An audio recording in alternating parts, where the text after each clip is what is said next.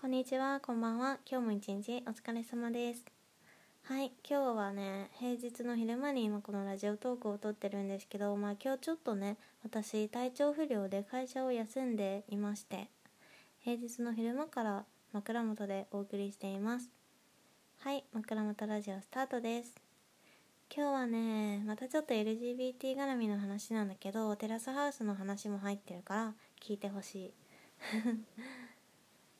もうねツイッターでね前に一回話したんだけど、まあ、なんだっけな私のツイッターで、えっと、テラスハウスにヘテロ男女しか出ないのなんでみたいなことを話したんですけど今日はその話をねなちょっと掘り下げて話していきたいなと思います。えっとねあの多分私テラスハウス多分ね全シーズンなんか大体の概要はは把握しているんですけれどもなんかねヘテロ男女しか出ないな異性愛者しか出ないなっていつも思っていてこれね私結構前から思ってたんですけどもうなんかあんまり言ってる人がいなくってなんでだろうっていつも思ってる。だってさいやなんかこの時代だよ。しかもネットフリックスだよ。なんか散々さあの Sex Education だったりとかさまあなんか同性愛者 LGBT が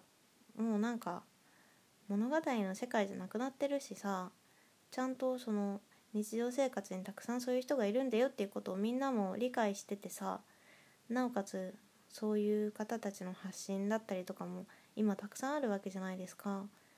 でしかもまあそのあの古いあのテレビみたいなそういう場でもないしネットフリックスってもっとなんか自由に表現できる場所だと思うし、まあ、全裸監督みたいな自由な表現っていうのは私はちょっとどうなのかなって思ってるんですけどまあなんかとにかくねあのテレビではできないこととかもっと新しいことができる場所であると思ってるのにあの LGBT に全く優しくないというか全然異性愛者のことしか考えてないなって思ってテラスハウスが。だから私はもっとあの異性愛者だけの恋愛じゃなくって普通にテラスハウスにねあの LGBT の問題を持ってたりとか、まあ、全然問題ではないんだけど、まあ、そういうセクシャリティを持ってる人がテラスハウスに住むっていうのはすごいいいんじゃないのかなってデメリットがデメリットじゃない間違えた。メリットがねいっぱいあると思う。てかデメリットなんて一つもないと思うのメリットしかないと思うんだけどまあなんかメリットとして何があるかなってまず考えた時にテラスハウスってさ基本的にまあなんか今異性愛者しか出てないけどそういう恋愛模様とか見てなんか本当に人それぞれいろんな考え方があるねとかなんかすれ違っちゃうねとかなんかそういうのをさあの観察して楽しむところもあるじゃないですか。でも多分それって異性愛者限定のことでしかないから、まあ、今回もしあの 今回もしって入るみたいになっちゃったけどあの同性愛の方とかバイセクシャルの方とかが入居したらすっごいねあのあの物語も広がると思うし絶対見てる側が絶対楽しいし視聴者絶対楽しいから入れてって思う。だしさあのもっとさあのせっかくね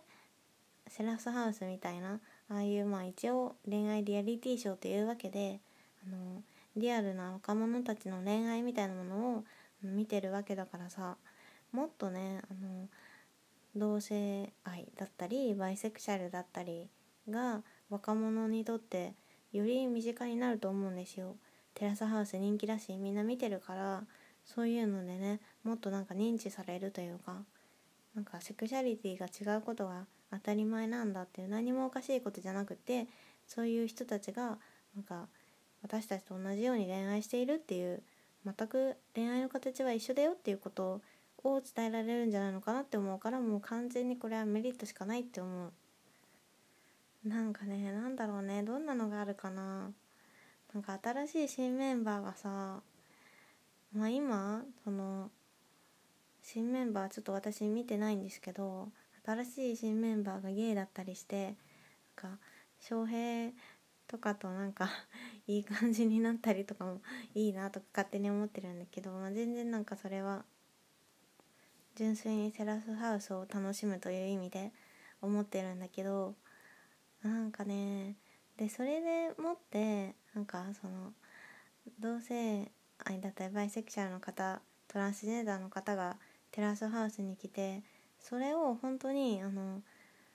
そこになんか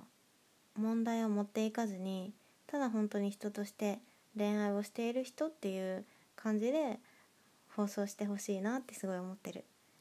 なんか今まで通り今までの異性愛者のメンバーがカップルになったりデートしたりそういう本当に当たり前の恋愛をしてる様を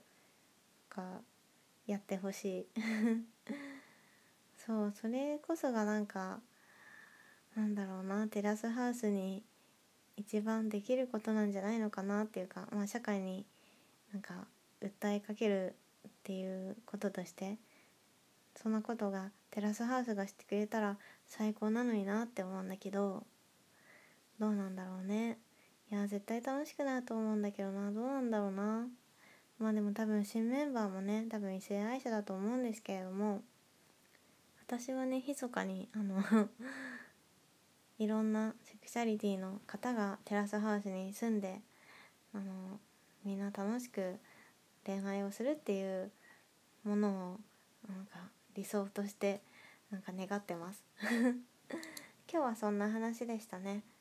まあねツイッターとかでもね結構いろいろ最近話してるんで最近ちょっとツイッター頑張って頑張ってというかまあ意識的にねツイートするようにしてるんでよかったら